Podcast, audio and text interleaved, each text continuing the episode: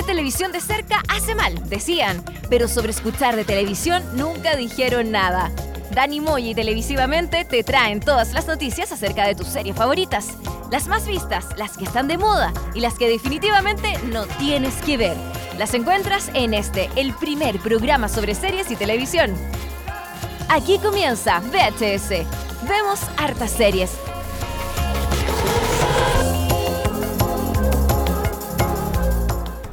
Comenzamos el episodio número 10 de VHS. Vemos hartas series. Tenemos una gran variedad de temas a comentar hoy día. Eh, por ejemplo, Dani, ¿cómo estás? Eh, te, quiero hablar hoy día de The Terror, por ejemplo. De terror, vamos a hablar hoy día de terror y eh, no vamos a hablar del mundial. Empezó el mundial. No, no vamos a hablar del mundial. Empezó el mundial, no estamos en el mundial, pero están todos. es como que. Y hay cachado que. Tú, tú lo pusiste en todo caso en Twitter, que nos, ¿Ya? sal- nos salvamos de varias cosas porque Chile no está en el mundial. De esos programas de Eh, mundialeros Fome, de sí. TVN, de Canal 13, de la imitación de Pedro Carcuro. Te- televisivamente hablando, nos Sí. salvamos de, de esas, de, de los noteros en, en- en- en Rusia, hablándole a las rusas, diciéndole cualquier Sí. cuestión. Las rusas no entienden ni más, risas, qué sé yo, de los animadores de los matinales. Sí, cosas así. típico chiste. Un personaje, siempre inventan un personaje, alguien Sí, hace un que fome. De eso, eso, por ese lado agradezco que no, no hayamos ido a, Al- a- al- a al- Rusia, al, mundial, sí. Pero en el lado como futbolístico igual es como triste porque pucha, Sí. estamos ahí tan cerca. y Tan algo- cerca pero tan lejos. algo pasó y se como que todo se derrumbó, entonces como Oye, está bueno el nombre televisivamente hablando. ¿eh? Puede ¿Sí? ser un programa de entrevista. con Alfredo Lamadrid. Con Alfredo Madrid. Humanamente hablando de Claro. Sí, puede- puede Televisivamente hablando. Sí, bueno, eh, nos vamos a hablar de fútbol hoy día. Eh, mm, tenemos una invitada también el día de hoy, alguien que estuvo hace... esta temporada no ha estado. No, no, no estaba esta temporada, ¿cierto? No, este año no. El año pasado estuviste. Estuvo el año pasado en algunos episodios de, de VHS.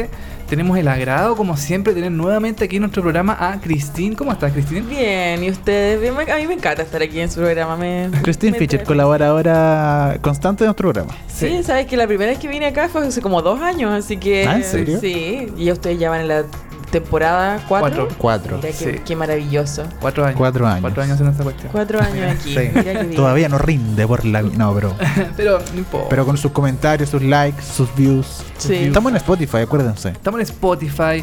Qué no- Spotify. Sí, porque es un lugar donde aparte de escuchar música también puedes escucharnos nosotros. Mira, Claro. que, mira qué bien. Mira, Convive música y, y televisión. Televisión. Mira qué bonito. Eh, estamos en iTunes, en eh, Tuning, en Mixcloud, en Podbean y en em, Spotify, que nos ha ido bastante bien en Spotify. Hemos Sí. tenido... Ha subido Yo, como que me quedé atrás de la tecnología. Otro mundo. Sí, tú nos escuchabas cuando estábamos en cassette nomás. En En cassette, cassette. sí, yo La lo tenía en mi personal stereo. Claro. Ahí lo escuchaba. Ahí nos escuchabas en ese momento. Oye, hoy día vamos a hablar de The Terror, esta serie que comentamos hace unas semanas atrás, que eh, de hecho Ridley Scott, director de Alien, entre otras, eh, dijo que era una serie muy buena. Él es productor ejecutivo, de hecho. Eh, tiene que decir que es buena su serie. Sí, o por sea, todo no, caso. No puede decir que, que- que es mala. Pero de terror, realmente, visto desde el punto de vista no del director eh, que, que la, que, la, que la dirigió, eh, es una serie bastante buena de, mm, de, de este año, que se estrenó este año. Yo creo que está dentro de las mejores series del Mira. año 2018 eh, que, se, que se estrenaron este año. Serie antológica. Serie antológica, una temporada, una historia. Así va a ser, parece, según si es que la renuevan para los próximos años, en- Claro. en, 2019-18. Mira qué buen dato, la voy a anotar en mi esquela para esquela. En tu Pascualina. En mi Pascualina, sí, la voy a tener ahí anotada. También hablaremos hoy día del regreso de CQC, el bullado regreso de este programa del 2000 que volvió como si todavía estuviéramos en el 2000 porque volvió Rojo, volvió Piñera, volvió pasaron han pasado muchas cosas que nos hace sentir como que estamos en el 2000 todavía, pero no, estamos en el 2018, volvió CQC con Sebastián Cuchillo y Seguirre eh, en eh, la cabeza, dando unas entrevistas un poco desafortunadas a Revista El Sábado, Sí, etcétera. varias polémicas, Sí, varias, varias polémicas se han polémicas. mandado el, el programa. Y yo lo quise dejar eh, igual pasar un tiempo como para ver cómo seguía desarrollando el programa, qué sé yo. Y, mm, y entre medio han aparecido varias como polémicas dentro del programa que ha sido tildado de machista, Sí, de mm, eh, como anacrónico, que ya no como, como que ya no corresponde en la época donde se está desarrollando. Entonces como está como para comentar. ahí- Interesante. Sí. Está como para comentar algún. Antes que se acabe la temporada, porque creo que quedan como dos capítulos nomás de esa, Sí, parece esta que temporada. como que sa- ahora en julio Sí. Parece que ya definitivamente ya mm, eh, Mm. el programa eh, muere. O sea, no muere se acaba la temporada. Se acaba la temporada y no sabemos si volverá o no. Eh, de Game of Thrones, traemos noticias, obviamente, de Seriepol.com. Serie, eh, noticias de eh, Game of Thrones. Estaremos hablando también de Jessica Biel y esta segunda temporada de The Sinner, donde eh, su personaje oficialmente no va a estar. Se centra la historia en, en otro personaje, femenino también. Pero ella dejó algo entrever que lo estaremos comentando en el próximo bloque de este capítulo número 10 de VHS. Vemos hartas series, pero partamos con música de inmediato. Sí, partamos con música. Vamos a escuchar en el programa el día de hoy música de The American, de Preacher y de eh, Succession, que es una. Succession. Succession. Succession. que es una nueva serie de HBO que está ahí bien interesante. La estuve viendo mm, en algunos episodios. Ahí la podríamos comentar quizás en unos próximos eh, programas. Pero vamos a partir con The Americans, con una canción que a, a la gente que vio The Americans le va a llegar al corazón. Oh. Oh. Aquí que Christine me decía que esta canción también sonó en Friends. que Sí, era- eh, para mí quedó grabada en Friends. En, en- es, es la canción de Ross y Rachel, de hecho. Así que es- los fans de Friends ya deben saber de qué canción estamos hablando. Es del último episodio de Friends, creo, eh, cuando aparece esta canción, ¿no? No, es ¿No? cuando es cuando Ross y Rachel pelean. Pelean, Ah. sí, tienen una, una pelea y dan la canción y todo cuando terminan y es súper trágico igual. Una de las tantas peleas de Ross, Ross y Rachel. Sí, una de las tantas en toda la. Serie. Sí. Eh, pero aquí en eh, The American sonó esta canción de YouTube eh, en el último episodio de la, de, la, de la serie, porque ya la serie definitivamente terminó su, su historia, falleció, con un final cerrado eh, súper triste, súper emotivo, pero un buen final para los fanáticos que la seguimos por seis temporadas. The Americans es el remake gringo de Mary and Michael, ¿no? The American le copió Le co- a Mary claro, Mike sí. eh, la, la- la- la estructura de los espías, Sí. que, que vivían como una familia común y corriente. Claro. Eh, claro, eh, los, los gringos vieron Mary Mike y dijeron, no, pues Esto hay que hacerlo. tenemos que hacer nuestra versión. Y de hecho volvieron, volvieron al pasado, volvieron cinco años en el pasado y Claro, hicieron, hicieron- The American. Claro, hicieron- lo vieron ahora el 2018 y Claro. no, tenemos que hacerlo y volvieron al pasado, como Sí. dices tú exactamente. y vamos a escuchar esta canción de YouTube, eh, em, With or Without You, eh, que es un clásico de YouTube. Lo escuchamos, lloramos todos juntos abrazados y después volvemos con noticias y eh, un montón de series más.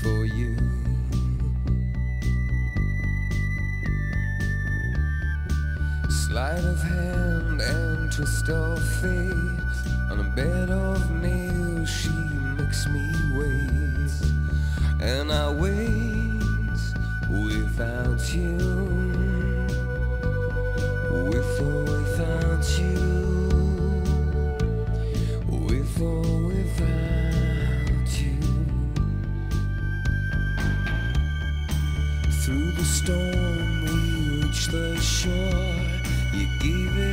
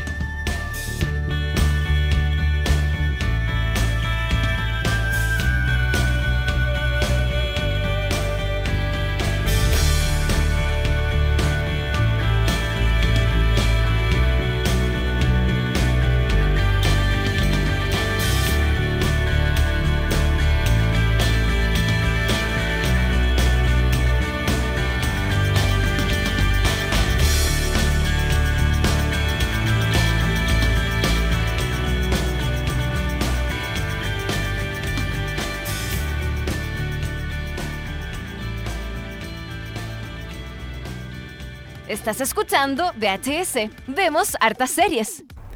Eso fue With or Without You de YouTube. Mientras escuchaba la canción de Dani lloré. Yo lloré, tú, tú me viste. Me Sí, viste te vi llorando. Me, viste, tú también que Sí. me viste Sí, llorando. sí. Sí, me cayó una, un- una lágrima de pena porque es como, es como cuando uno termina una serie, porque es como que uno queda Y una buena serie, sobre de una todo. buena serie y uno queda viudo. po. Claro. Dice que, ¿qué voy a ver ahora? Estoy de- me siento desvacío. claro, como que ya nada tiene Como que sentido. ya, nada, ya nada me entretiene. Entonces, me va a hacer feliz. nada me va a hacer- ¿qué hago ahora?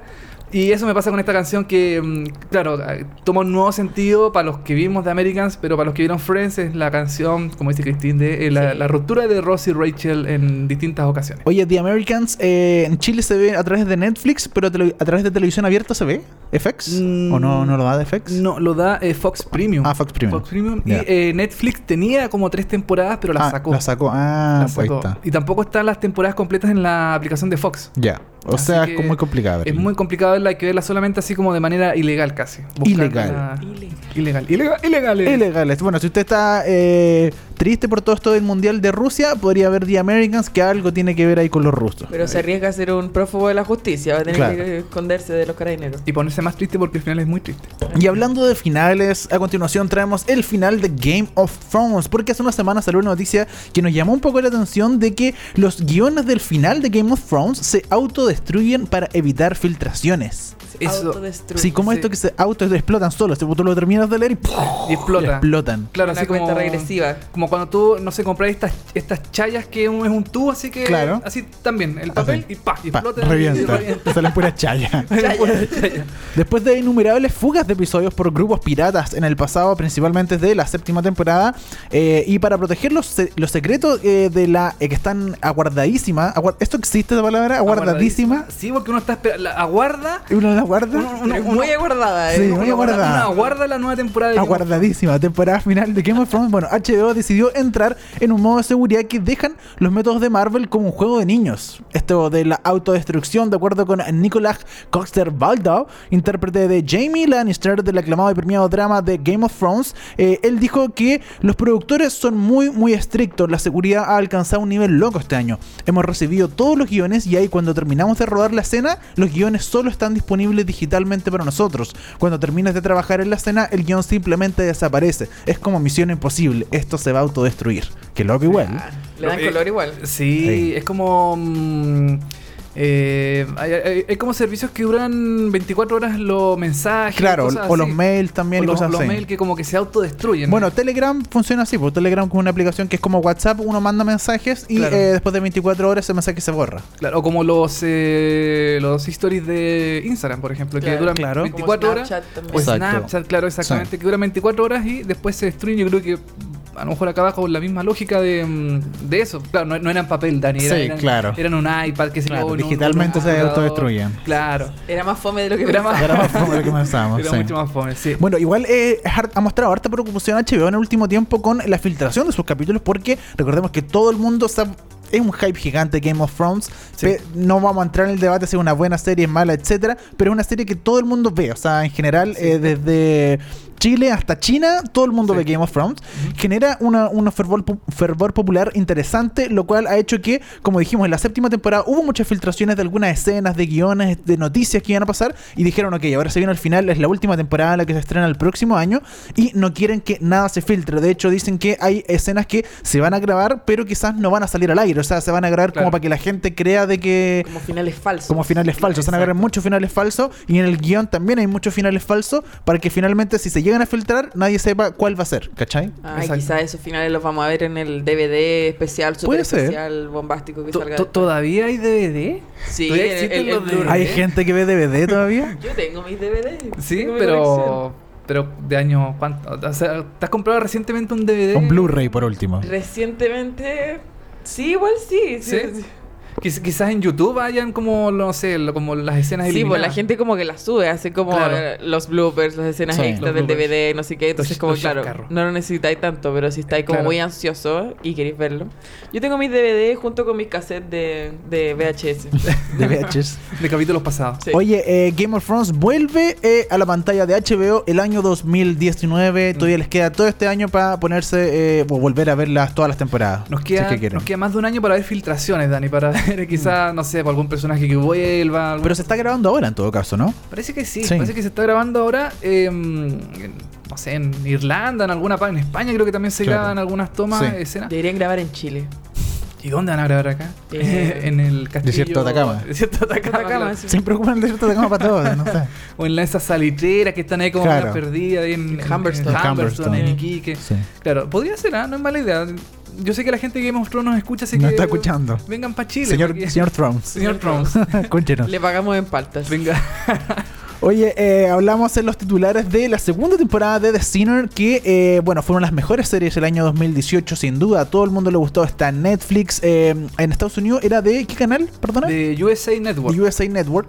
Y eh, finalmente, bueno, se confirmó una segunda temporada, pero una segunda temporada donde eh, va a cambiar bastante la historia porque ya el conflicto principal del personaje de Jessica Biel se resolvió de cierta forma. Claro. Y eh, no va a ser una serie antológica porque no va a cambiar todo. De hecho, le- dijeron que se va a ahondar también mucho en la historia del detective de la primera temporada. Pero el personaje principal, Jessica Biel, ya no está y hay una nueva actriz que va a interpretar el personaje principal, pero Jessica Biel dice que lo más probable es que Puede que aparezca. puede que aparezca. Puede que Ah, aparezca. pero así como, como caminando detrás, así como el cocodrilo de Condorito, como una Claro. No, yo creo que va a tener un personaje un poco más. O sea, va a aparecer y va a tener un diálogo, me imagino. ¿No? O- ojalá, pues bueno, el, la nueva protagonista va a ser eh, Carrie Coon, que es una actriz que apareció en, en The Leftovers, estuvo en Fargo, ha aparecido también en películas de Marvel, en- no recuerdo ahora cuál específicamente, pero ella, ella apareció, eh, creo que en Infinity War, creo que en, en Avengers. Puede ser. Infinity War, no estoy seguro, me estoy mandando un carril. Sí. Eh, pero, eh, Para variar, acá no eh, para variar, carril. no. Pero ella apareció en varias producciones y ella va a ser la protagonista de la segunda temporada. Todavía la historia no es muy. eh, no se sabe mucho de qué se trata. Se se sabe que hay como un asesinato de un. Eh, de los papás de un niño, creo, de 11 años. eh, hay como una especie de investigación. Han lanzado unos teasers bastante interesantes que están en la Sí. página de Seriepolis, o en el Instagram de Seriepolis. Sí, han mandado, han- como dices tú, han lanzado em, como algunas pistas. Pero Claro. así como medio desordenado, entonces uno- como que uno no puede armar muy bien qué es lo que, Claro. lo que se va a tratar. Es como un- son como eh, pequeños adelantos de, mm, de la historia, pero tampoco es algo tan eh, tan evidente de qué se va a tratar la, la nueva temporada. Tampoco hay un tráiler todavía oficial de la segunda Claro. temporada. Porque se estrena en agosto, todavía queda. Quedan unos meses Estrena- para que. claro. Y lo más probable es que estrenen en julio el tráiler un mes o tres semanas antes. Nunca se estrena con tanta anticipación los, los trailers de series, Sí, al menos. Igual va como con el estilo de la serie, porque, bueno, en la serie como el, el misterio principal uno no sabe en realidad qué, qué fue lo que pasó hasta el último capítulo cuando te lo dicen, entonces como uno ve puros pedazos, uno se imagina, uno tiene sus teorías y cosas así, entonces yo creo que quisieron hacer lo mismo como con este con estos teasers como ¿Ustedes la vieron? ¿Tú la viste, Yo Cristian? la vi, la sí, serie? es muy buena. Es muy buena. Dani, Sí, ¿tú también la viste? también, de las mejores series del 2017. Sí, completamente. Muy, muy buena. Bueno, Y de hecho, la recomendé mucho y toda la gente que la recomendé también le gustó mucho. Es que es, es, es, eh, es llamativa, porque todo lo que pasa Sí. al principio es como porque esta mina le, Sí. pegando puñaladas a Parte una ya interesante. Parte interesante, Sí. entonces ya como que te enganche y te deja para toda la temporada. Porque esta mm, eh, Cora, que se llama el personaje principal, Cora eh, Tanetti. eh, Cora Tanetti, eh, hizo todo esto. Entonces como llamativo ver, no, no sé si ahora la segunda temporada vaya a ser igual de atractiva que la primera. Ojalá, espera, yo espero que sí, porque la, la serie es muy buena, es muy entretenida. Em, tiene ese como, eh, qué sé yo, como historia oscura, como que todo ese como medio depresivo. Y, mm, y ojalá se mantenga eso también en la segunda temporada. Ojalá tenga también ese, ese como nivel de intriga que tuvo la primera. Sí, eso sería como lo ideal, porque si no, Claro. como que pierde un poco. Cosa que pasa igual con hartas series, que en la segunda Sí, temporada po. como que se caen un poco. Exactamente. Bueno, Jessica Biel también será parte, eh, igual que la primera temporada, como productora ejecutiva de esta segunda temporada de The Sinner. Sí, exactamente. Bueno, Dani, seguimos con otra noticia. Eh, Mindhunter, esta serie de Netflix que se estrenó el año pasado, eh, creada por eh, David Fincher. Una de las mejores también series del 2017, yo creo. Sí, una, una muy buena serie sobre estos dos em, eh, como agentes del, del FBI, eran ¿cierto? Del FBI, Del sí. FBI que empiezan a, a- a darse cuenta que los, eh, los, eh, Psicópatas. los psicópatas eh, tienen una mentalidad detrás de las cosas que hacen. Tienen Claro. algún significado, algún sentido. Todo tiene una razón de ser. Ellos no matan Claro. a toda la gente ni son locos porque sí nomás, porque nacieron así, no. Claro. Hay un O sea, hay gente que sí, hay gente que está loca. De, Porque sí nomás. Porque sí nomás. Pero eh, en este caso, claro, buscan eh, asesinatos de. mm, o grandes asesinos que eh, tienen alguna motivación detrás de las cosas que hacen los asesinatos. Eh, y en la serie se ve como el nacimiento de eso, de la especie como de psicología asesina, qué sé yo. Y em, la noticia que no. Que nos trae Seriepolis.com es que eh, David Fincher, el director de la serie, repitió 75 veces una secuencia de Mindhunter. Mira, director obsesionado también, un poco psicópata, puede ser, ¿o no? Un poco también como mm, este director, se me fue el nombre, el de la, el del Resplandor, el de la Naranja Mecánica, Kubrick. Kubrick. Kubrick también era como mucho de hacer eso, de Claro. como de, mm, de que como que los los actores se volvieran locos de repetir tantas De veces escena. las escenas. Claro, que, que- que yo creo que lo que busca el director son, son dos cosas. Una, de que salga perfecto como él la tiene en su cabeza, como tiene que salir. Y la segunda es lo que tú decías, que el actor de cierta forma se vuelva tan loco con la escena que esa locura, la, la- o esa locura y ese cansancio lo interprete en la escena, ¿cachai? Lo ponga dentro del personaje que está en la escena. Que es una forma bien interesante también de hacer eh, dirección de cine o de televisión, pero en completamente opuesto, por ejemplo, no sé, lo que hace Woody Allen, que normalmente eh, él lo que hace, ensaya y cuando está ensayando las escenas, las La- la graba graba, y, si acaso. y claro, y muchas quedan de- finalmente Claro. esas de los ensayos. Y dice, no, esto es mucho mejor que ensayarlo 5000 veces, ¿cachai? Y, Claro. o, o- o graba una o dos tomas, ¿cachai? Como que no le gusta mucho el armar, simplemente le gusta mucho la improvisación. Exacto. Bueno, esta escena en, en particular que, mm, que hizo David Fincher, la repitió set- 75 veces, fue una escena que duró 9 minutos. Que era en la, mm, en la prisión, no recuerdo ahora en qué, en qué- parte específicamente, pero eh, mm, estaba el protagonista que es interpretado por Jonathan eh, Groff, es la- el nombre del actor real, eh, entrevistando a uno de estos psicópatas eh, y él aparece, claro, eh, eh, qué sé yo, con- tratando de entender la mente de esta persona. Y eh, esta escena fue repetida 75 veces. No es el del, el del. mm, No es la escena del gordito de lente. Que también es como. mm, Claro, también es, eh, es como. Es como la más recordada. es, es el otro, el que tenía el fetiche con los, con los pies, ¿o ¿no? Con los pies. Sí, con los zapatos. los De hecho, pies. ¿te acuerdas Mm. que llegaron, le llegaron zapatos de taco y él los veía? Que Sí. se así como una, una forma de persuadirlo para que contara su versión y todo eso. Él era el psicópata que, eh, que tenía como esta obsesión con los pies y le hicieron repetir al, al actor, a los actores 75 veces la misma escena. Una escena de nueve minutos, o sea, mira lo cansador que puede haber sido. Básicamente todo un día o dos días grabando una escena. Claro, porque imagínate 75 veces una escena que dura 9 minutos. Pues Hay que hay las matemáticas. Vamos a hacer- vamos a hacer los cálculos, a ver. En este momento nuestras máquinas están calculando. O sea, 675 minutos. ¿Ya? Y eso dividido por eh, por eh, 24. No, por 60. No, o sea, perdón, por 60. Son 11 horas. Un más de fuerte, dos, la 11 matemática. horas. Más de Ya. 11 horas. Casi una jornada. O sea, todo un día. Yo creo que estuvieron Todo un día, básicamente, parando entre medio y todo el asunto. Básicamente Claro. todo un día grabando una escena. Brigio. Fue- Algo que eh, eh, en, en el cine se da mucho y que la tele no se la da, no, no, se permitía hacer esta, estas licencias de, de repetir una escena eh, tantas veces ni grabar todo un día una escena. Pensemos, o sea, las teleseries en Chile como se graban, que es una. La diferencia es gigante. O sea, al día en una teleserie pueden grabar 30 escenas, ¿cachai? Claro. Aquí se grabaron una. O sea, se, se permite el lujo, eh, Mindhunter, Netflix y David Fincher, de eh, darle tanto valor a una escena que puede, eh, se puede repetir 75 veces. Igual es, sí, pues igual es como fuerte. Sí, igual los comerciales también se repiten muchas veces las escenas, las Claro. cosas.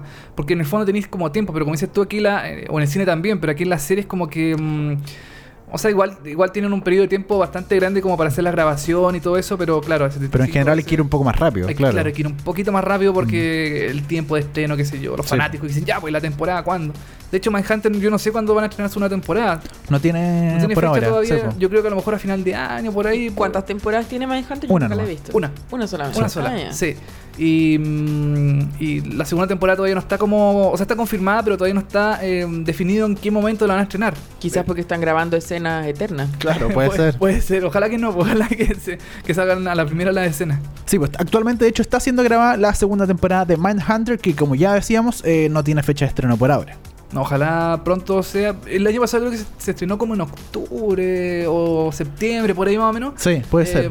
A lo mejor este año va a ser más o menos parecida a la fecha de, de- de estreno si es que eh, David Fincher no se le ocurre repetir 100 veces una escena, una misma escena. Bueno, David Fincher declaró que esta segunda temporada de Mindhunter van a investigar el asesinato de niños eh, de Atlanta específicamente y van a tener muchas más canciones afroamericanas. Y la música, bueno, la música de la primera temporada también es muy notable Sí. y eh, también va a ser un tema importante en esta segunda temporada. Esta segunda temporada está pensada para apoyar lo que está pasando con la serie y el programa evolucionará radicalmente entre las temporadas. Claro, porque el, asesinato específico eh, se refiere a uno, a uno ocurrido en la ciudad de Atlanta, en Georgia, entre los años 1979 y 1981. Eh, ese periodo de tiempo, eh, hubo 28 víctimas afroamericanas, siendo la mayoría niños, pero también incluyendo adolescentes y adultos. Entonces, claro, por ser una em, por ser una historia de gente afroamericana, seguramente van a empezar a incluir más música relacionada a este mundo, como no sé, como el, el blues, el hip hop, qué, qué sé yo, ese tipo de, de- y por la época también, eh, och- eh, 79 y 81, eh, también hay como mucha influencia, influencia, perdón, em, Sí. Influencia también porque hacía frío, se eh, resfriaba. sí. se resfriaba, sí. Sí. Eh, entonces va a ser interesante ver qué es lo que va a pasar en la segunda temporada con este caso específicamente de, de Mindhunter en la segunda temporada. Me tinca mucho esa segunda temporada de Mindhunter. Y eh, terminamos con las noticias del día de hoy con eh, una declaración que hizo David Crane, eh, David Crane, perdón, uno de los creadores de Friends, donde básicamente describió eh, en qué estarían hoy los personajes de Friends. Sí, perdón, estaba tomando tecito. Sí, no, que está, No, está al lado, así que se en justifica. shock. Quédate en shock. En Chop. Uno siempre piensa, ¿qué pasó después con los personajes? Claro. Claro. En este caso de Friends, si en realidad Ross y Rachel siguieron juntos, ¿qué pasó con Phoebe o con Joy o con... Bueno, eh, Con Gunter. Con Gunter, ¿qué pasó? ¿Qué pasó con Yo creo que eso es lo más interesante. Su- su- Y Janis también. Janis. Que- Sí. oye, con Gunter, ahora eh, Starbucks le habrá comprado su franquicia Claro, y ahora sí, en vez de un Central, ¿cómo se llama? Central Perk. Perk, eh, ahora es un Starbucks. Claro. Entonces, como, chuta, ¿qué habrá pasado con Gunter? Bueno, como decíamos, David Crane, uno de los creadores de Friends, al lado de Marta Kaufman, sentenció para los fans que un retorno de la serie nunca va a suceder. Así que ya dejémonos de esos trailers que dan vuelta en Facebook, que pone la mamá o que pone la, la tía, que uno no, no- no sabe mucho de internet y de repente pone un trailer así como, se viene una nueva temporada de Friends. No, es mentira. Friends. Van a sacar una película de Friends y suben a Instagram y después dicen, ¿esto es verdad? No, señora, no sea idiota, no es verdad. No sea tonta, no sea Kuma. Le mata- le maté Usted, amiga, que está ahí en Instagram poniéndole like a todas las cuestiones, no sea flight. Eso no va a pasar nunca. Aquí está. David Crane lo dijo. Oye, pero, pero nunca digas nunca. Justin Bieber lo dijo. Never say never. Never say say never. never. Pero bueno, le preguntaron a David Crane finalmente qué sería hoy en día de los personajes. Eh, según él, las dos parejas principales de la serie continuaron juntos tras el final de la trama. Dijo, Ross y Rachel trabajaron durante 10 años para acertar eh, su relación. Por supuesto que todavía están juntos hoy en día. Ah, Ah, Ross y Rachel todavía lindo. funciona. Ross y Rachel. Sí. Sí. Eh, no, bueno, ellos tuvieron una hija. Sí, po. Sí, poema. Tuvieron a, a Emma. Pero ¿Qué será de Emma hoy en día? ¿Qué será de Emma? Capaz que está en la droga. ¿Quién Claro, sabe? quizás es como youtuber. Como Sí, yo- influencer. Sí, influencer. El, ¿ah? el otro día, bueno, estas típicas páginas así como BuzzFeed mostraron eh, a la actriz, creo que había re- interpretado, o sea, bueno, la guagua en ese momento, Claro. que era Sí, Emma, cómo está ahora y ahora es como una mm, eh, adolescente. Adolescente. Adolescente, Mira. así, seguramente metida en las drogas. Claro, como todos los En redes adolescentes. sociales, así media perdida, claro, como todos los adolescentes. Oye, eh, también le preguntaron sobre eh, Chandler y Mónica. Y dijo, yo diría que están muy bien también. No dijo mucho, la verdad. No, no, pero ya, pero con Fome. eso yo me tengo que conformar, o sea, no va a volver nunca a la serie y él me Sí. dice, ah, van a estar súper que, bien. pero es que igual es como una respuesta como muy políticamente correcta, o sea, como ya, están bien. Y como que Sí. pero dame Pero podría inventar Dame algo más, más, más. po. O no sé, pues Mónica se hizo chef de la Casa Blanca y Claro. Chandler es, no sé, Chandler, como- Claro, un, que un ejecutivo, Claro. un vendedor, no sé. Fue un gran actor en China, como cuando... Claro, y, y, no sé, compró Amazon, qué sé yo, Claro, no sé. pues. alguna Sí. cosa, no sé. Como que son respuestas muy, muy genéricas. Muy- muy como, vagas, ya, sí. Ross y Rachel están bien, ya. Sí, y Mónica y Chandler También, también, está todo bien, ya está. No, fue como no me voy, ya, están No todos voy, bien, claro, también, entonces, también, ya. Bueno, Pero no dijo nada de No nos, Joey. no nos quiere decir la verdad, yo creo Claro. que Joey se murió. claro, también puede ser. Pero no nos quiere decir. Crane explicó por qué el regreso no va a suceder. Dijo, eh, creo que terminamos la serie muy bien, son finales felices. ¿Por qué querríamos ver el resto?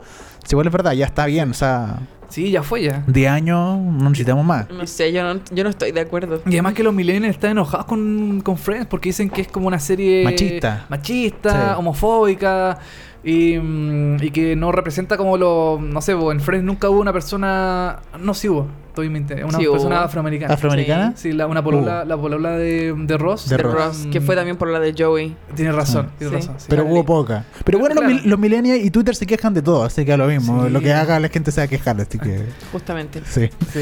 Oye, eh, nos vamos con un tema para continuar en el siguiente bloque con eh, más series de terror, de CQC y de mucho más. Hablaremos en este capítulo 10 de VHS. Vemos hartas series. Recuerden escribirnos en nuestro Twitter, eh, arroba 63 arroba televisivamente, arroba Christine Fisher? Sí, parece que ese es mi Twitter. Yo, No, eso no está, bueno. Síganme en Instagram. En Instagram, sí, Instagram. En, mi- en mi Sí, red social. los lolos estamos en Los Instagram Lolos. ahora. Tenemos en Seriepolis también un Instagram muy bonito, muy eh, con stories y cosas e informaciones que constantemente se está actualizando. Así que sigan ahí, dejen los comentarios. Por lo pronto vamos a escuchar a Kama Eileen de Dexys Midnight Runners. Eileen. Temazo.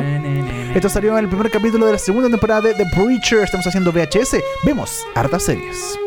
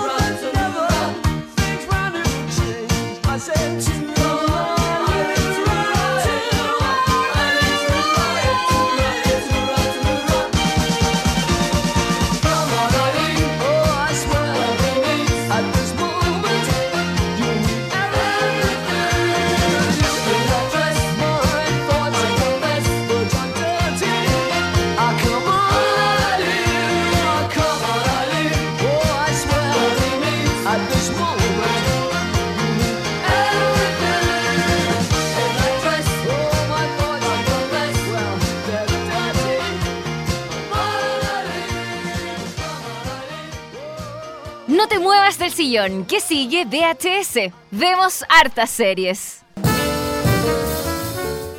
Esa fue la canción. Ay, se me fue. Come, on, Come on, eh, Aileen. Come on, Eileen. De Dixie's Midnight Runner. Había una protagonista de la fama que se llama Eileen, ¿te acuerdas? Sí, sí, me acuerdo, me acuerdo. Sí, sí, sí. eh, Llegó a la sí. final, ¿o no? Puede ser. Con, Cata, ser. con Cata Bono. Con Cata Cata Bono. Bono, con Álvaro Valero y, Y el otro, el- No, Oscar. no llegó a la final porque la otra que llegó a la final era con Rulo, con Morena, con Rulito. Que era la polola de Jorge, de Jorge Oliver, el que era como payaso. Ah, sí. Que se ella, ¿cómo llamaba... se llamaba? No me acuerdo. No, yo tampoco me acuerdo. Mm. ¿Estás seguro que esa no era la Eileen? Según yo, la Eileen era como una que era... Ah, no, la Eileen es la que estuvo en Cubox después, ¿o no? Una ru- rubia. Ah, no, porque esa estuvo No. en otra, en otro.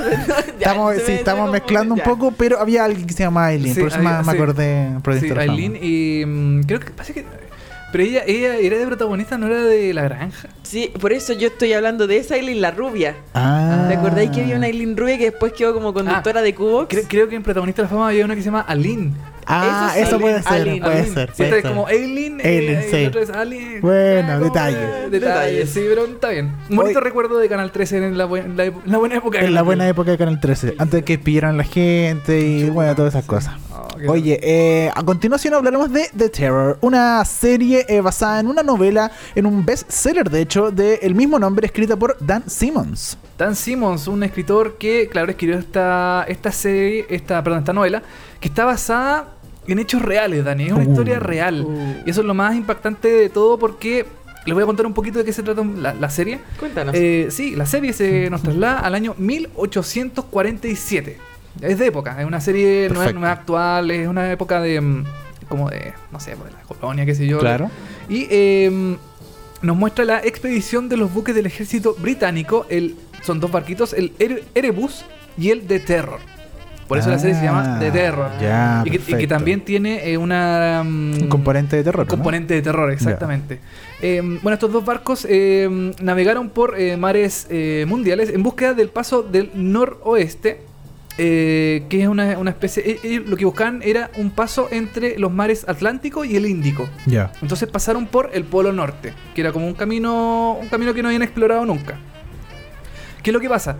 Estos dos barcos quedan eh, atrapados en el hielo porque eh, la decisión de los dos capitanes del barco, que uno es eh, interpretado por Claran Hinds, quien de nombre a lo mejor no les suena, pero él, él ha aparecido en Mad Men, él ha aparecido en The Crown, ah, interpretando al, al rey Jorge, creo que fue en la, en la serie, como el, el, el- el- el- el rey que después se murió y, mm, y de ahí salió la reina Isabel y que gobierna hasta el día de hoy en la... Ah, ya. en la- Tengo- tengo exacto. su cara en mi mente, ¿Tiene su cara? Sí, que la es como tengo. de lentecita, así como que tiene Sí. una, una cara bien, bien particular. Eh, estos dos barcos quedan atrapados en, el, en medio del hielo. Y la única forma de poder salir de este, mm, de este, de este lugar es que el hielo se derrita. Pero Ya. están en pleno invierno. Hay menos 50 grados de temperatura. Entonces es casi imposible O sea, que como ellos- ahora en Santiago, Está difícil. Claro, está difícil que ellos salgan de una forma así fácil. Claro. ¿Qué es lo que pasa con la serie? Eh, la tripulación no puede escapar a ningún lugar, por lo que tienen, no tienen más remedio que esperar el deshielo. Sin embargo, el paso del tiempo es lento, es, es despiadado y se ensaña con ellos. Ah. Porque las condiciones de vida a, mm, a estos 50 grados bajo cero son insoportables, las provisiones se empiezan a acabar, los barcos empiezan a deterior- deteriorarse y las enfermedades se empiezan a hacer presentes. A eso súmale Chuta, ya, vamos. eh, una, Como que una- no fuera suficiente. una, una especie de presencia maligna. Porque están em, en este lugar donde quedan atrapados, hay una especie de, em, de tribu de, em, de esquimales ¿Ya? que tienen estas típicas como creencias medias como de, no sé, de, de, de leyendas y cosas así. Y em, los tripulantes del- de, de los dos barcos empiezan a desaparecer misteriosamente No. empiezan a ser atacados por algo que no se sabe qué es lo que es, empieza a tener eh, problemas, empiezan a buscar este monstruo que no se que no se ve a ciencia cierta así como muy mm, no, no se sabe qué es, eh, Claro. realmente si es un oso, no saben si es una especie como de Un leopardo, ente. es un ente extraño que empieza a atacar est- a estos barcos. Porque la historia real dice que, bueno, este barco, estos dos barcos se perdieron, nunca se supo qué es lo que pasó, y este, eh, este novelista escribió una especie de em, hipótesis de lo que pudo haber pasado Claro. con estos dos barcos. Perfecto. Y eso y en eso se basa la serie. Ahora, ¿por qué eh, la serie se llama finalmente The Terror, que es uno de los dos barcos? ¿Y por qué uno tiene más presencia protagónica que el otro? Eh, bueno, el- el- los barcos están comandados por dos capitanes. ¿Ya? Que es, eh, es eh, Claran Hinds, que es el que yo les comentaba. eh, perdón, el, el- que yo les decía se llama eh, eh, Jared Harris, ¿Ya? que es el que, el, que estuvo en Mad Men y en The Crown. Y él es el capitán del de Terror. Ya, perfecto. ¿Y él tiene más protagonismo que...? Él tiene mucho más protagonismo porque eh, estas malas decisiones entre los dos capitanes, que en el fondo es el del el, del- el- el capitán del Erebus, eh, como que toma la batuta ¿Ya? de esta cuestión y empieza a dar eh, muy malas eh, decisiones. Por, es- por sus decisiones ellos se quedan atrapados, ellos empiezan a, a morir de hambre, empiezan a tener estas enfermedades que en, en- en aquella época eran intratables porque no había la tecnología médica que tenemos Sí, nosotros claro. en este momento, por ejemplo. Entonces morían de hipotermia, de resfriado, de cosas así.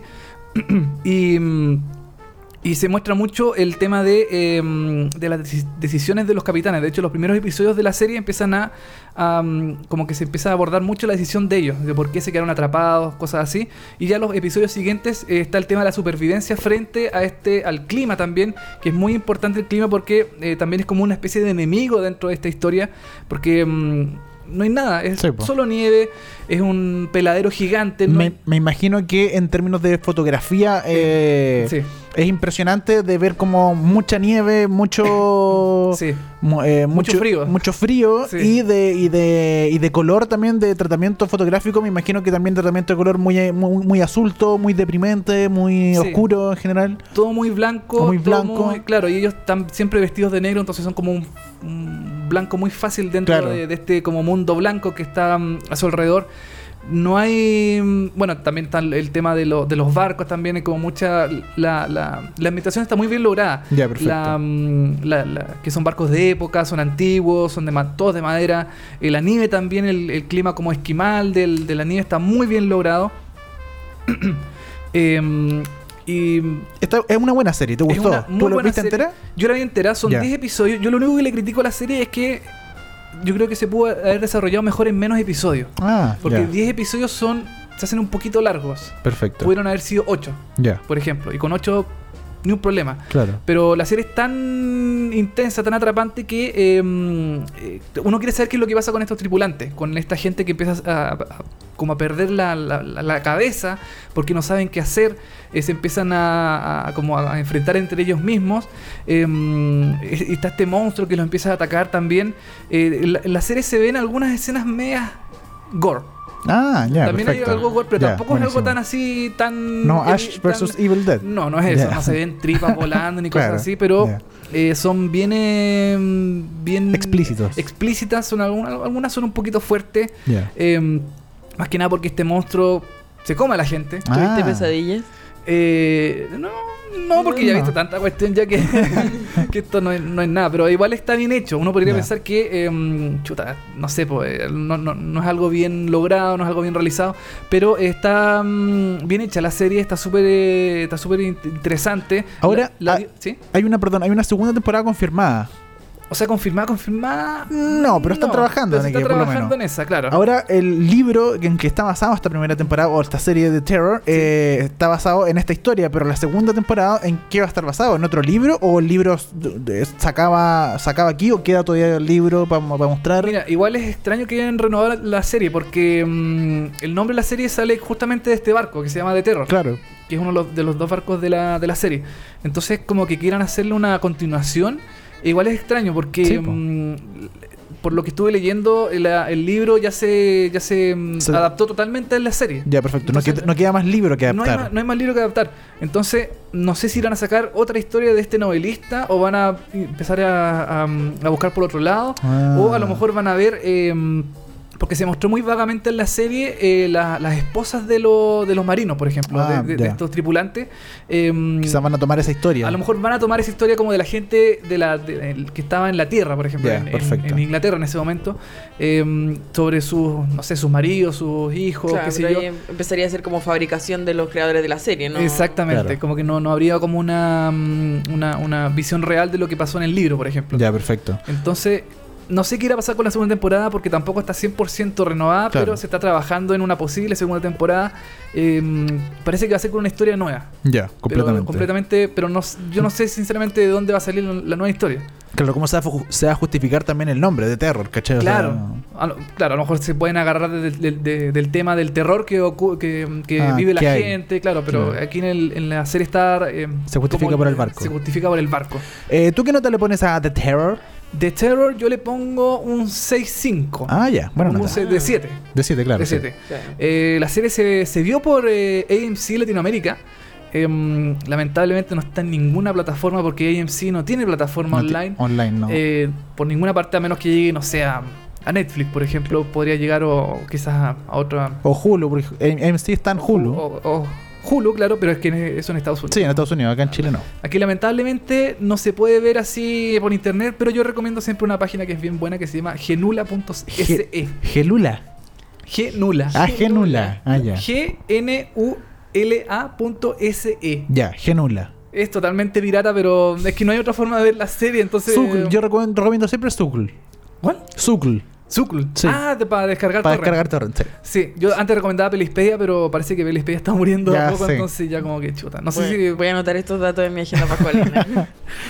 Eso es con The Terror, eh, que no tiene segunda temporada, pero que usted lo puede encontrar Muy su buena. primera temporada muy buena al parecer, de buena, las mejores sí. del año, como dice aquí televisivamente, eh, en su eh, torrent favorito. A continuación hablaremos de una de que no va a, un programa que no va a salir co- elegido como el mejor del año, pero sí el más polémico quizás del año. Estamos hablando de el regreso de Caiga quien caiga, CQC con Cuchillo e Guerra a la cabeza. Cuchillo. Después de seis años fuera de, de la televisión, Dani... el Por, una razón, seis por años. alguna razón. El lunes... No, el los últimos años de CQC eran horribles. No sé si tú lo viste alguna vez. Yo me acuerdo que eh, volví, bueno, terminó el original Sí. con Nicolás Raín y todo el asunto, y después volvieron como un año donde estuvo eh, en Raquel Calderón. Oh, Eh, Vasco Mulián. Ah, sí, sí, estuvo Vasco Mulián, estuvo. No, esa temporada fue horrible, fue muy Sí. fome, pero muy fome, que no Fue- funcionó para nada. Fue pésima, Sí. sí. Y después creo que hicieron como un late. No sé si te acuerdas tú que lo dan como en la noche. de- Ya. de- en la segunda franja, que se llama se llamaba CQC Late. Ah, y, no. eh, y en el fondo no era un CQC, era como un era un late. Era como un ¿Y late lo dan show. por la tele o por lo, lo dan, lo dan por mega. Si tú buscas CQC Late, ¿Ya? aparece el programa, debe estar en YouTube en Va- alguna parte. Vamos a buscarlo, porque nunca en la vida ni supe que. Tampoco, para mí Pero eh, no era CQC, era, eh, era un late. Iban invitados, no había nota. En el fondo era como ya exprimir la última gota de la marca que iba quedando, porque yo creo que Mega no se quería deshacer tan fácilmente de, de- de la marca. De la marca, claro. Y eh, le inventaron este, est- eh, hicieron este invento extraño animado por Nicolás, Nicolás eh, Larraín. Y habían algunas otras personas metidas entre medio, pero era, era un desastre. Y eso era lo último que se vio de CQC, creo que fue el año 2010. Ahí está, sí, Verne Núñez y Ramón Ya. Ah, sí, me acuerdo. Creo Sí. que haberlo, haberlo visto un par de veces ya. Ahora me acuerdo por la escenografía. Creo que lo dan después de Morandeo en compañía, creo. Claro. Pero eh, era mm, no era CQC, era un- Cualquier cosa. Era cualquier cosa, era como una especie de ley gringo que no era ley, era una cuestión- como los que están ahora, por ejemplo, los, los leyes que están ahora en, en- en televisión. Bueno, el lunes 2 de abril regresó CQC, eh, este programa de que hacía sátira de la actualidad nacional, eh, aprovechando primero el clima de las recientes elecciones. Partieron y se asociaron con una marca de teléfono, Sí. eh, WOM específicamente, y empezaron a salir a través de web show. Exactamente. No me acuerdo, no, exacta- no recuerdo exactamente qué día, pero se juntaron y eh, eh, bueno, Cuchillo y Seguirre compró la marca a través de su productora Sila TV, si no me equivoco Sí. que se llama. Ellos compraron la marca que antes era de Mega, quedó libre después de unos años y volvió a comprar la marca de SQC, empezó a realizar este web show eh, auspiciado por WAM eh, por las elecciones el año pasado y le empezó a ir de- eh, tan bien, tan bien en términos de eh, Como de repercusión. de ¿no? repercusión mediática y de marcas. Básicamente muchas marcas empezaron a confiar en aquello y se fueron a Chilevisión. Chilevisión compró este CQC eh, y eh, empezaron este año 2018 a ya transmitirse todos los días lunes por eh, Chilevisión y eh, ha generado bastante controversia porque, como decíamos, es un programa que está un poco desarmado. Este, esta temporada la anima Cuchillo y Seguirre principal. Está Rafa Cavada y está Gonzalo Feito, que volvió a hacer Claro. notas y volvió también a estar en el panel como animador de, de este programa. Sí. No sé, Cristín, que ¿tú lo has visto el nuevo CQC? La verdad que, o sea, yo, yo vi un poco de cuando se estrenó, pero la verdad ahí dije como, ¿por qué volvieron? Me, me llegó como ese, ese pensamiento, porque en realidad a mí, no sé, a mí me da como cosas, CQC, me da como, como vergüenza, como, no sé, cuando la gente va y como que se pone a molestar a otra gente, como que van con preguntas que son como nada que ver. No sé, o sea, yo entiendo que el periodismo a veces tiene que incomodar a la gente, pero esta cuestión es como media, no sé, como que humillar y todo eso, como, no sé, Claro. a mí no me parecía gracioso. Lo que más me, me entretenía del CQC anterior era cuando hacían como los top 5 o los grandes pensadores, como que esas cosas ya, ok, ya Claro. riámonos de la televisión, porque la televisión tiene mucho para qué reírse. Pero... Y, y la lata es que este, bueno, este año empezaron haciendo el top 5 de la televisión chilena con bastantes pocas imágenes porque ningún canal les pasaba la imagen, entonces el top Claro. 5 bajó y después hicieron como el top 5 de las redes sociales, como videos de Instagram chistosos Claro. que Y, y- y le llamaron Insta 5. Insta 5. Sí. Y ahora yo lo vi en Ponte tú la semana pasada y ahora es top 3. Porque no le alcanza el no contenido alcanza. Para, para los 5. Y ahora los dos, eh, ahora de hecho mezclaron el top 5 que era de la televisión, ahora es top 3 de la televisión y las redes sociales. Es como, Claro, es como, un No. menjugo, Sí, que es una cuestión que cosa muy rara. Que esas son Sí. señales de que tienes que parar. Sí, ¿sí? de que es pobre, de que no. Sí, no pues, y los top 5, los grandes pensadores, todas esas secciones eran como las más esperadas del programa, porque, mm, claro, no veía, no sé, por los momentos más divertidos de la tele. Y las notas también eran esperadas, pero. Y, y también eran divertidas las notas porque molestaban a los invitados con los monos, le ponían la- Claro. la- la- las narices de payaso, las cuestiones. Era chistoso en, en general. Hoy en día CQC no es chistoso. No. No es chistoso. No. Funciona, de hecho, yo lo vi y me acordé, me vino así un déjà vu el tiro de los domingos en la noche cuando lo daban en Mega. Y yo llegaba el lunes al colegio, tercero, cuarto medio, y me reía con mis compañeros. Hoy viste la nota que le hicieron hoy. La... claro, y era chistoso en el año, estamos hablando 10 años atrás, ¿cachai? Yo Claro. llegaba tercero, cuarto medio, día lunes y comentaba con mis compañeros, nos cagamos de la risa. Pero hace 10 años atrás, pues, o sea, claramente el humor ha cambiado, la forma de hacer las cosas ha cambiado. Y aquí no digamos que tienen a los mejores referentes del humor Eh, no. nacional, ni de la comedia, ni del periodismo eh, para hacer este programa. O sea, de- bueno, de noteros tiene a Italo Franzani, que fue parte de las eh, de las finales temporadas de, Claro. de CQC. eh, Pamela Leroy, que esa es de la. Y estuvo del principio, creo que también no del final. No, creo, creo- Parece como que- de las últimas- Sí, sí. las últimas se fueron como en la mitad para Sí, ahí estuvo ya Pamela No, Leroy. no, Pablo Zúñiga, que. Pablo Zúñiga. eh, Pablo Zúñiga siempre, siempre está como en estas cuestiones Sí. chistosas. Sí, pero, no sé, pero yo siento que como que no funciona tanto Pablo Zúñiga. O sea, es chistoso, pero de repente como que no, no, es, es completamente queda fuera como de, Sí. de- de- del humor. Eh, Lorena Vargas, eh, Lorena Miki, que es una notera eh, como pelo, rosa, pelo rosado, que ya, si no me equivoco, es cosplayer o... Claro, eh, ya está como muy muy metida en el mundo de los juegos, de los gamers, juegos, de los etcétera. eh, eh, anime y todas esas cosas. Sí, y un notero sorpresa que es eh, un, eh, un notero como que estaba en, eh, en prueba, que, En que- prueba, que sí. hacía mo- molestaba, que de hecho cuando partió eh, hizo una nota falsa a Checho Irán y que Checho Irán lo trató mal, etcétera, lo Claro. echó de la casa y era todo un chiste, era toda una broma, no, no, no era de verdad. Sí, mira, el, bueno, han pasado varias cosas en el retorno a CQC. Sí, eh, un chiste que hizo el eh, Cuchillo de Zaguirre, que dijo que... Está para matarla, mm, la para gala. la- a la- claro, una, una, Sí. mo- una modelo creo que fue una Gala- chica de reality. Gala, sí, Gala, la- sí. sí, Gala. Gala. Y después estaba una pregunta que le hizo Gonzalo Feito a, a Javier Bardem. Ah, también, po. Oye, sí, es- eso de verdad que me dio como mucha vergüenza. Sí. Le preguntó así como que se siente como trabajar con, no Con, con- sé. con la señora. Se- no, así. que, que se siente ser el único hombre del mundo que es feliz trabajando con su señora, algo así. Ah, eso, sea, claro. Imagínate lo, lo estúpido. Sí, y, no, y, Javi- y Javier Bardem le dijo, me parece como una estupidez tu pregunta, sigamos. Y Sí. se lo, lo mató, lo dio. Claro. Y ni, que ni siquiera fue chistoso. O sea, No. a mí me parece que está bien que haya gente que molesta al resto. A Javier Bardem, a los políticos sobre todo, que los molesten con preguntas incómodas. Pero por lo menos que sean chistosas, que sean originales, ¿cachai? En su momento fue chistoso, fue original. Pero el año 2018 esto ya no es chistoso. O sea, hay que cambiar totalmente. Tiene que haber un guion demasiado bueno para que se justifique todo esto. Y ese es un tema también. Yo me, yo me fijo siempre en los créditos, algo que nadie se fija. Eh, en los créditos de los programas al final. Y había hay solamente un guionista. Uno, Cacha. una persona, ¿cachai? Una persona para hacer- haciendo guiones, para hacer No. chistes de. ¿Cuánto dura el programa? ¿Como dos horas? como dos horas y más encima las notas que también tienen que ser chistosas. Entonces, ¿cómo hace así ocho notas por programa más un blog, más un programa que dura, no sé, dos horas? O sea, tiene que haber muchos libretistas para que hayan chistes en todo, en- a lo largo de todo eso. po. O sea, de hecho, bueno, los late gringos, como que son muchas más las personas que están ahí, donde tú, no sé, eh, puede ver a Seth Meyers y contaba él que, que onda, no sé, hacen como 400 chistes para poder sacar 10 Al día, buenos. claro. Al día hacen como ¿Cachai? 400 chistes. De los 400, que, te- cada guionista, claro. como que cada guionista al día le lleva como eh, 50 o 100 chistes, porque no sé cuántos guionistas son. Y de todo eso, ellos reducen a 20 al día. O sea, al día tienen que crear 400 chistes. Un programa que va de lunes a viernes. Te reducen a 20 y de esos 20 salen 10. Claro. Entonces es como, es mucho el Claro. trabajo que se tiene que hacer y acá lo está haciendo una sola persona. Entonces, Y, y de lunes sí. a viernes. Sí, aquí, po. en este programa CQC es un programa semanal. O sea, Sí, tenés toda la semana para sacar chistes, para tener buen material. eh, no sé, tener buenas secciones. Sí. Pero chuta, eh,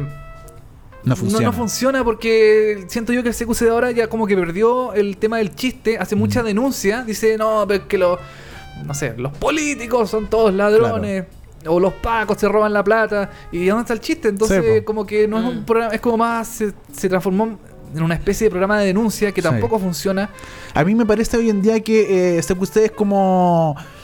Es como un niñito Woody con plata que reclama, pero no tiene ninguna creatividad en su reclamo ni mucho. Claro. o sea, Sebastián Izaguirre. Es como Sebastián- sí, es como eso, es como, es como alguien que grita y, y dice, no, problema esto, los políticos acá, los políticos acá. Pero por lo menos dilo con algún tipo de creatividad, con algo. Claro. No, nada. Como que vomitáis nomás, Como, ¿cachai? como que ya el chiste del, no, el político roba. Eso ya Sí, pues ya. Ya lo está diciendo Yerko en Vértigo y ya nadie lo ve también. claro, po. y lo dicen todos los.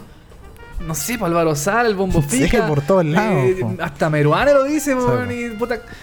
¿Cómo no se te ocurre algo más creativo? Está bien, ya los políticos roban, pero ¿por qué? Da un chiste, da un argumento, da, da algún contexto. Un no sé, lado, po, claro. Empieza a- a darle más sentido al- a, lo que estáis diciendo. Entonces, claro, de- decir por decir es súper fácil, pero em, se supone que este es un programa de humor, de sátira política. Sí. Entonces tiene que, eh, tiene que haber humor, tiene que haber algo, algo divertido, no sé. Bueno, eh, Mario Pergolini, creador del formato original de CQC Argentina, dijo, CQC ya no está para estos tiempos, o sea, que es No. un formato que no funciona y de hecho CQC en todo el mundo ya se acabó y porque él dijo, ya no va, o sea, no funciona, CQC era para su momento y ya está y a- hoy en día estos nuevos programas es una nueva forma de hacer televisión y en Chile eh, no entendieron esto y lo trajeron de vuelta y eh, yo creo que no funciona pese a que yo siento que las marcas le creen mucho al formato CQC, todavía, Sí. no sé por qué, a la gente no, pero a las marcas todavía le gusta. Eso es increíble. Yo, sí, el programa tiene muchos auspicios. Y cada vez tiene, más. Tiene muchos auspicios. Sí, Sí. No, no- no sé por qué. Algo debe haber ahí. ¿Quién Sí. sabe? Algo raro yo creo que hay. raro. Sí, porque es como raro que, bueno, tiene esta marca principal que es WOM, que parece como que engloba todo el programa, porque hasta las notas aparece WOM Sí, por- siempre. Por, todos lados. Eh, y claro, tiene estas otras marcas, no sé, pues, de, de Pisco, de, de- Pepsi, de- ahora se sumó hace Pepsi, poco. ¿cachai? Entonces, ¿por qué lo auspician a ellos? No, no, no, no a nosotros, Claro. weón, porque nadie nos auspicia. Pero, pero es raro, es raro de que tenga como mucho apoyo eh, publicitario de marcas que se quieren relacionar con CQC, pese a que CQC eh, está eh, anacrónico, como tú lo dijiste, está en otro tiempo, está corriendo Está- como si fuera el sí. año 2000. Y Yo creo que hay muchos programas mejores de humor político que están ahora actualmente en televisión. Los Ley Gringos, por ejemplo. Eh, estos programas de sátira semanal, por ejemplo. El, Last de- Week. Last Week o el de Bill, He- eh, Bill Hader. también en, No. en HBO. No, perdón, eh, Bill Maher. Bill Maher, sí. Maher, Otro El actor. Eh, que también. Chumel también, ¿has visto Chu- Chumel? Chumel, Chumel también, también es bueno. Sí, Chumel es más mexicano, pero. sí, pero es muy, más, pero más latinoamericanizado. Más- claro. sí. pero tenéis mejor eh, recursos humorísticos que, mm, que este programa. Entonces, y es un no sé. programa mucho más fácil de hacer. O sea, Sí. es una cámara, dos cámaras, Claro. al frente, o alguien mirando a cámara y mucho libreto nomás. Eso, es lo principal. Eso, tenéis mucho libreto atrás, porque Sí. claro, como decías tú, un programa súper fácil, un Sí, fondo de ciudad, eh, gráficas que aparecen en, en- en pantalla, pero lo importante es, Es el, lo que texto. es el texto, Sí. el equipo detrás. El fondo, no la el forma. fondo, los periodistas también, porque imagino yo que ese programa eh, hay como una, una mancomunión entre Mm. periodistas y libretistas. Sí. Eh, porque así funciona la cuestión, pues entonces claro, los periodistas investigan y están los libretistas que hacen chistes, entonces ahí se forma una buena, una buena mm, eh, unión entre los dos. Sí. Pero acá en CQC No funciona. no funciona. Yo creo que no funciona para nada. Porque yo vi que hay un libretista, ¿no? Pues, Sí. ¿cachai? Entonces, claro, hay productores, hay estos periodistas que, mm, los noteros que se llaman, pero no sé, no, No funciona. No funciona, no sé. Con- con- Coincidimos todos, ¿cierto? No funciona este No, no CQC, ¿no? No, el CQC 2018 yo creo que no. No, ahora para la casa. Le quedan creo que dos capítulos al aire y se acaba esta temporada de CQC donde, bueno, Sebastián Izaguirre dijo que eh, si, si es que vuelve CQC, que yo no creo que vuelva, pero quizás vuelva por web o por internet, no sé, porque las marcas siguen confiando, él dijo que no le iba a animar más. Va- ¿Será Algo tan, bueno que Vamos a ver, algo bueno salió de todo esto, ¿no? se- ¿Será tan así? Yo no sé que si sea tan así. Porque otra cosa que me fijé A ver. en los créditos ¿Eh? es que, claro, a lo mejor Cuchillo no va a estar delante de pantalla, pero, Pero sí, él, es director de contenidos del programa. Sí. Entonces, como en el fondo, no sé, es como casi lo mismo. Sí. Oye, eh, bueno, CQC no pasa la prueba, no aprueba el 4 ni nada, eh, reprueba esta temporada 2018. eh, por lo pronto nosotros estamos completando y terminando este capítulo número 10 de VHS. Vemos hartas series eh, por los aires de seriepolis.com y Spotify y Spotify. iTunes y todos los... Todas las eh, aplicaciones Todos los disponibles en lo del celular. Dani, y como siempre, vamos a cerrar el programa del día de hoy con una canción. Esta es una canción de los Beastie Boys, Yo, yo. An Open Letter in, eh, perdón, to eh, New York City. Wow, wow, yeah. ¿Qué es eso? Beastie. Boys. canción que se escuchó en el primer episodio de la primera temporada de Succession. Oye, gracias Cristian por venir. Gracias a ustedes Sí, por invitarme. Yo, yo ¿Quieres, venir, ¿Quieres venir de nuevo, Cristín? Sí, ¿Para la próxima supuesto. semana te tinca? Ya. Ya. Nos juntamos aquí, el mismo Ya. canal, el mismo horario. Perfecto. Mismo horario. Listo. Nos vamos, esto fue VHS. eh, nos reencontramos la próxima semana a través de tu podcast eh, favorito. Chau. Chao. Listen, all you New Yorkers.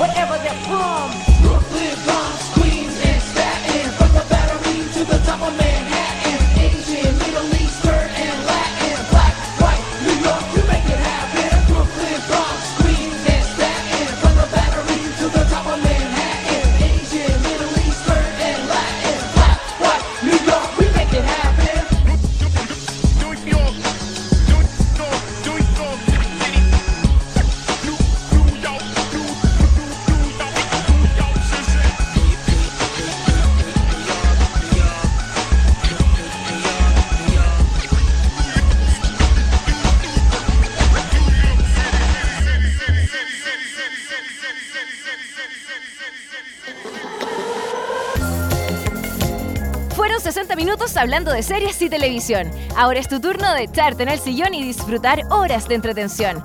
Y si te quedaste corto de datos, tranquilo, que pronto vuelven Dani Moya y televisivamente con más noticias, comentarios y recomendaciones de las mejores series. Esto fue VHS. Vemos hartas series.